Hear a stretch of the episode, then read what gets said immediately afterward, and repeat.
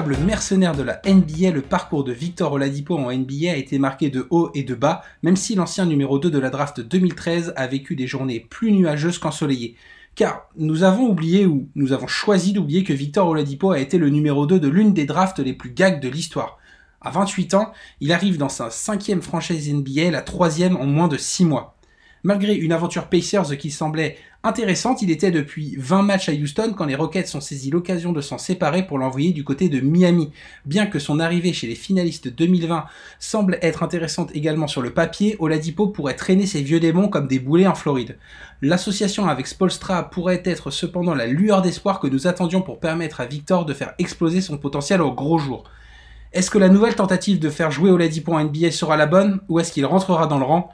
Vous écoutez la troisième partie du dixième épisode du Carton, votre podcast de basket préféré.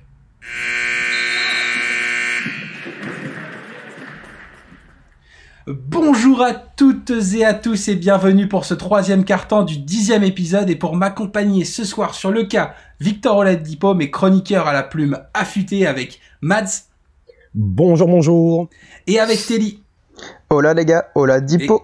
Et, et oui, Oladipo. Et comment ça oh. va les gars ce soir? Ça va, tranquille, tranquille, et vous Ça va très très bien. écoute, on est forcément prêt et comme on a pu indiquer en préambule, Victor Oladipo arrive du côté de Miami. Après, voilà, l'expérience Rocket courte mais intense avec un bilan final de 5 victoires pour 15 défaites, dont une dernière série quand même de 13 revers de suite. Victor Oladipo a été depuis le début de sa carrière une véritable énigme, très fort en pénétration, il aura fait bonifier sa défense sur l'homme dès son arrivée dans la ligue. D'ailleurs, il était qualifié sur ses scouting reports de défenseur gênant qui prend un malin plaisir à défendre sur le meilleur scoreur adverse. Ben, cependant, le joueur qu'on voyait sur les scouting reports semble avoir du mal à passer le palier suivant. Je vais me tourner vers mes camarades du soir et vers toi Teddy quel regard est-ce que tu portes sur Victor Oladipo? C'est un regard qui est, euh, qui est très très varié parce que bah, sa, carrière est très variée au niveau des, rôles qu'il a pu avoir dans ses différentes franchises au début à Orlando. Euh, son passage de courte durée euh, au Thunder et puis vraiment c'est là où il s'est révélé après aux Pacers où il a été pendant une véritable saison un, franchise player. c'est là où il a connu ses sélections au All-Star Game. Euh, et on a après, il y a eu cette blessure en 2019 et on a oublié en fait euh, quel talent c'était. Euh, assez polyvalent du moins dans, dans les capacités à, créer, à créer pour lui-même son shoot. parfois décevant en défense comme tu as pu, pu l'introduire alors qu'on le, pensait bien, bien meilleur. J'ai un regard voilà, très très varié sur, sur Victor Oladipo. Pour toi, Matt, est-ce que c'est du même avis ou est-ce que euh, tes yeux brillent un peu plus de 1000 étoiles devant, devant Victor Oladipo ben écoute, moi c'est un joueur pour qui j'ai une affection particulière parce que c'est alors c'est c'est une raison toute bête, mais euh, tu sais bien que je n'ai jamais été du style à à regarder les vidéos des prospects avant leur draft. Et va savoir pourquoi Oladipo c'est un mec sur qui j'avais regardé, j'avais passé une après-midi à regarder. C'est le seul que j'ai fait dans ma dans ma vie. Et du coup voilà, j'avais regardé, je l'aimais bien. Je faisais genre euh, le mec qui disait euh, vous allez voir, il va percer. Donc c'est un mec que j'ai un petit peu suivi au, fur et à mesure de, sa carrière. Et, comme comme Teddy l'a bien dit, il est monté en puissance jusqu'à jusqu'à devenir un, All-Star à Indiana et le franchise player. Mais euh, mais sur ce point, moi je trouve que voilà c'est un joueur entre deux. Il était en, pleine ascension calibre All-Star, mais encore un cran en dessous de, de la superstar et voilà du gros franchise player. Et voilà, cette, cette blessure qu'il a, qu'il a coupé dans son élan. Et, voilà, moi, c'est un mec que, que, j'aime beaucoup et que j'aimerais bien qu'il retrouve son niveau dans le temps.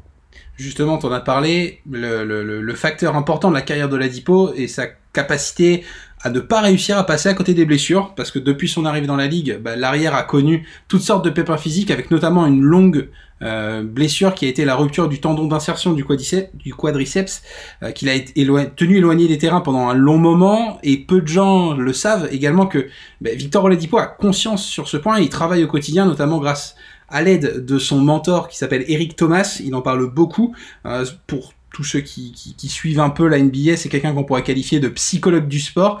Et euh, Victor Aladipo a notamment, euh, grâce à Eric Thomas, organisé une cérémonie de funérailles pour, je cite, mettre sa blessure au genou loin derrière lui. Est-ce que vous pensez, est-ce que tu, Matt, tu penses que Victor Oladipo ben, on va dire, euh, sa, carrière se résume autour de cette blessure et ça l'a vraiment freiné dans sa progression? Ouais, bah ouais, carrément, parce que en, plus d'avoir un, très bon niveau, en, en recheckant ses stats, euh, la, sa première année All-Star, il est grosso modo en 23-5-4. J'avais pour souvenir qu'il était plus impressionnant et je pensais que ses stats étaient plus élevés. Il était vraiment en train de, de monter en puissance et, et voilà, cette blessure qui, qui vient l'interrompre ça fait penser à d'autres mecs comme euh, comme Demarcus Cousins par exemple, qui était euh, lui aussi en pleine en pleine bourre, lui calibre MVP. Et voilà, la grosse blessure, on connaît la suite de, de Demarcus Cousins. Victor Oladipo, ça part quand même un peu mieux. Cette saison, il était, il avait quand même des bonnes stats malgré euh, les défaites de, de Houston et le non-projet comme comme t'en as parlé. Mais enfin voilà, justement parce qu'il était à Houston cette année, on, s'est un peu endormi, il a perdu de l'intérêt mais, euh, mais ses stats étaient quand même là et, il est en train de, de, revenir, je pense, petit à petit. Justement, on, tu t'en parles et, et, je vais passer cette fois-ci la balle à Teddy. Euh, pour toi, Teddy, qu'est-ce qui n'a pas marché vraiment dans l'aventure avec Houston dans la, bah, Tout hmm. C'est varié parce que il est arrivé déjà euh, dans un trade, alors euh, tout simplement ça veut peut-être dire déjà qu'il qu voulait pas jouer, jouer pour les Rockets. Dans un projet qui certainement n'intéressait pas non plus du tout. et donc, et, pourtant, ces statistiques, elles sont, elles sont pas, elles sont pas si que ça. Hein. Elles sont pas du tout vilaines. Il est là au scoring avec des pourcentages plutôt, plutôt l'image de, de, de, sa carrière. même, je vais pas dire dans son prime parce qu'il est encore l'âge d'être dans son prime, mais je le considère en fait ce prime là de cette année où il a explosé niveau statistique euh, aux Pacers, mais justement il était en train de retrouver retrouver ses jambes. Alors pour moi en fait, ce qui n'a pas marché, c'est juste que les ouais les Rockets euh, savaient très bien que ils allaient le perdre euh, à la fin de la saison et qu'ils ont voulu, en sachant la valeur marchande qui était au Ladipo, voir ce que ça pouvait donner lors de lors de cette lors de ce, cette deadline. Et je pense que que ce soit pour le joueur ou pour les Rockets, même si parfois ça peut prendre, bah vaut mieux vaut mieux échanger parce que euh, parce qu'il faut ça reste euh, du marketing et puis faut aller faut échanger le joueur parce que de toute manière euh, il restera pas aux Rockets. Donc justement, euh, tu me fais un super alley pour pouvoir me lancer sur la suite du podcast. Euh, il arrive du côté de Miami et sur le papier, ça semble idéal. Il est mieux entouré et surtout dans un rôle qui pourrait lui permettre de se révéler grâce à un coaching de qualité avec Eric Spolstra. C'est quand même l'une des premières fois où vraiment il a un coach il faut le dire, même si euh, no disrespect envers Nate Milan qui fait une superbe saison du côté d'Atlanta, mais c'est vrai que son aventure avec Indiana a été marquée de haut et de bas, et euh, même si voilà les deux premiers matchs de Victor Oladipo face à Golden State et Cleveland, en tout cas au moment où nous, enregistrons, ont été relativement faibles, faibles pardon, l'alchimie pourrait rapidement prendre. Euh, on l'a vu dans sa capacité à évoluer dans le corner ou à pénétrer de manière plus régulière, ça pourrait plaire au système de Miami. Pour toi, Mads, est-ce que Oledipo pourrait être le chaînon manquant, notamment en attaque et dans la défense de Miami? Ouais, ouais, carrément. Tu, tu parles de ces, de ces deux premiers matchs euh, assez, assez mauvais, notamment au, au, pourcentage.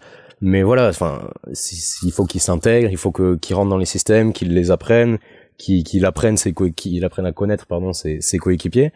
Ouais, ça peut être le chaînon, comme tu l'as dit aussi il va jouer pour un vrai coach. Euh, souvenons-nous l'année dernière avec le, parcours de Miami à quel point on vantait les, les mérites de coach et, la qualité du coaching de Brad, de Brad Stevens, de Derek Spolstra. Spolstra Et euh, ouais ouais carrément. C'est en plus Miami avait un petit peu un petit peu galéré en début de saison. Voilà, c'est de, ce qu'on dit depuis tout à l'heure, c'est un, un calibre All-Star qui était quand même en train de revenir malgré l'air de rien. Et oui, à, Miami, aux côtés d'un Jimmy B et de, shooters comme ça, il peut vraiment s'intégrer, je pense. C'est vrai que le jeu de l'Adipo, comme on parlait, voilà, on peut le voir beaucoup sur ses intentions de jeu à couper euh, ligne de fond ou couper pour rentrer dans la raquette et pour proposer des alternatives à ses coéquipiers. Alors juste, on a regardé un petit peu les stats et euh, en 2018-2019, année de sa deuxième saison All-Star, Indiana avait en moyenne 9,6 possessions, ce qu'on appelle en cut. Euh, ils étaient quatrième à l'époque et cette saison, Miami, qui a un jeu basé sur le la demi-terrain, utilise beaucoup ces systèmes avec en moyenne 9,8 possessions cut, ce qui les classe deuxième de la ligue sur cette ligne statistique. Pour toi, Teddy, est-ce que Spolstra, en tout cas le système Spolstra, n'est pas fait pour Victor Oladipo? Si, si, il est carrément fait pour ça. Euh, tu l'as dit, donc il est plutôt situé dans le corner. Donc moi, moi je vois bien des, des, actions déjà là dans ma tête toutes faites avec un, un Bama Debayo et, et des qualités à la passe qui, pourraient lui permettre de justement couper, au panier. C'est pas lui qui, aura non plus tous les ballons, hein, et puis même, euh, parfois Indiana, c'est pas lui forcément qui avait toujours tous les ballons. Là, clairement, à Miami, ça va être euh, Jimmy Butler euh, et, et consort.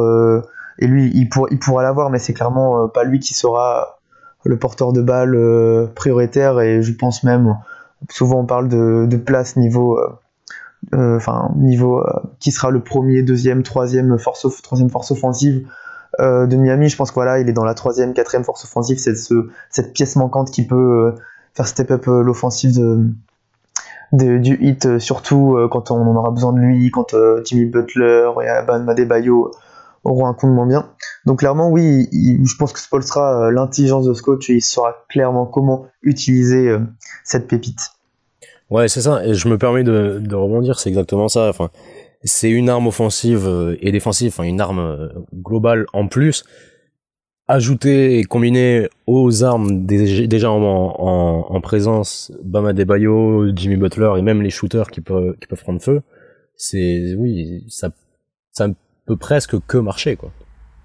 C'est vrai que c'est un joueur en plus qui a besoin de vivre dans un collectif. Ça, c'est important de dire aussi de vraiment cette, cette, idée de vivre dans le collectif. Et on passe, il passe en tout cas d'une franchise euh, qui jouait beaucoup en isolation, même si voilà, enlevons en fait l'image le, maintenant de James Harden du côté des Rockets, mais il suffit de regarder deux trois matchs des Rockets pour qu'on se rende compte que euh, ils sont toujours un peu dans cette, dans, dans, dans ces restes de, de, de, on va dire les restes de James Harden. C'est ça. Et en plus, comme comme Teddy l'a dit rapidement il arrive à Houston, c'était par un trade, il avait pas envie forcément d'être là. Et il y avait déjà eu des rumeurs cet été euh, sur son envie d'aller à Miami. Donc, je pense que si, si le mec est, est bien dans sa tête et bien dans son corps, d'après ce qu'il en a dit là euh, aujourd'hui ou hier, ouais, c'est ça, ça doit marcher. En plus, euh, c'est vrai que Miami ne s'est pas non plus ruiné pour récupérer pour récupérer Victor Oladipo. Donc forcément ça va être un, quelque chose qui va être assez intéressant de, de, de, de voir c'est son évolution. Et justement pour vous, enfin pour toi Teddy, pour commencer, est-ce que tu penses que Victor Oladipo va retrouver sa gloire d'antan? En tout cas, va retrouver le niveau qu'on avait espéré, euh, qu'on pouvait mettre en lui? Alors je, je sais pas si euh, là directement dans la prochaine saison il Allez, il faut se mouiller, Teddy. Il faut y arriver. Allez, mouille-toi. Bah, allez, je, je, vais dire oui, mais peut-être pas un niveau, peut-être pas en tout cas euh, la sélection All-Star. Voilà, c'est un joueur qui, euh, parce que parce qu'il y a tellement de talent en NBA, ce sera peut-être pas lui qui, qui aura l'étoile euh, s'il continue, s'il poursuit euh, au 8, hein, puisqu'il est en agent libre en fin de saison. Mais pour le coup, oui, il est, oui, il est capable. Hein, euh, quel âge il a, Oladipo Il a. Il a 20, 28. 28, ouais, 20, 28 ans.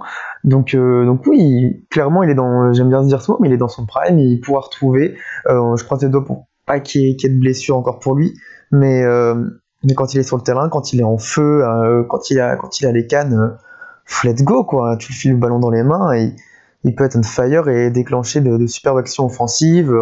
En plus, il a, enfin ouais, il, il, sait, il sait mettre le feu au public. Il, il a ce jeu quelquefois quand il est clairement décontrôlé et tout. Enfin, je sais pas, je sais pas incontrôlable, je sais pas comment on pourrait dire, mais mais oui, enfin c'est c'est un gars qui amène le show et qui est capable de, de retrouver et c'est un joueur qui et c'est un joueur qui adore les, les fins de match aussi, les moments chauds. Il a jamais peur de, de prendre les gros shoots. Et, et ça aussi, c'est une qualité qui peut être importante à, à, pour Miami et faire la, la différence.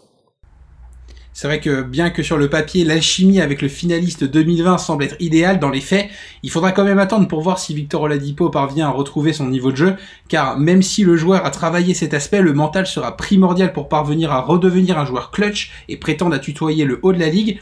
Au sein d'une équipe de Miami revancharde par rapport à la saison dernière, Oladipo pourrait s'épanouir et même nous faire mentir à chacun de ses sorties avec ses coups de chaud dignes du 8. En tout cas, nous, nous n'attendons que ça.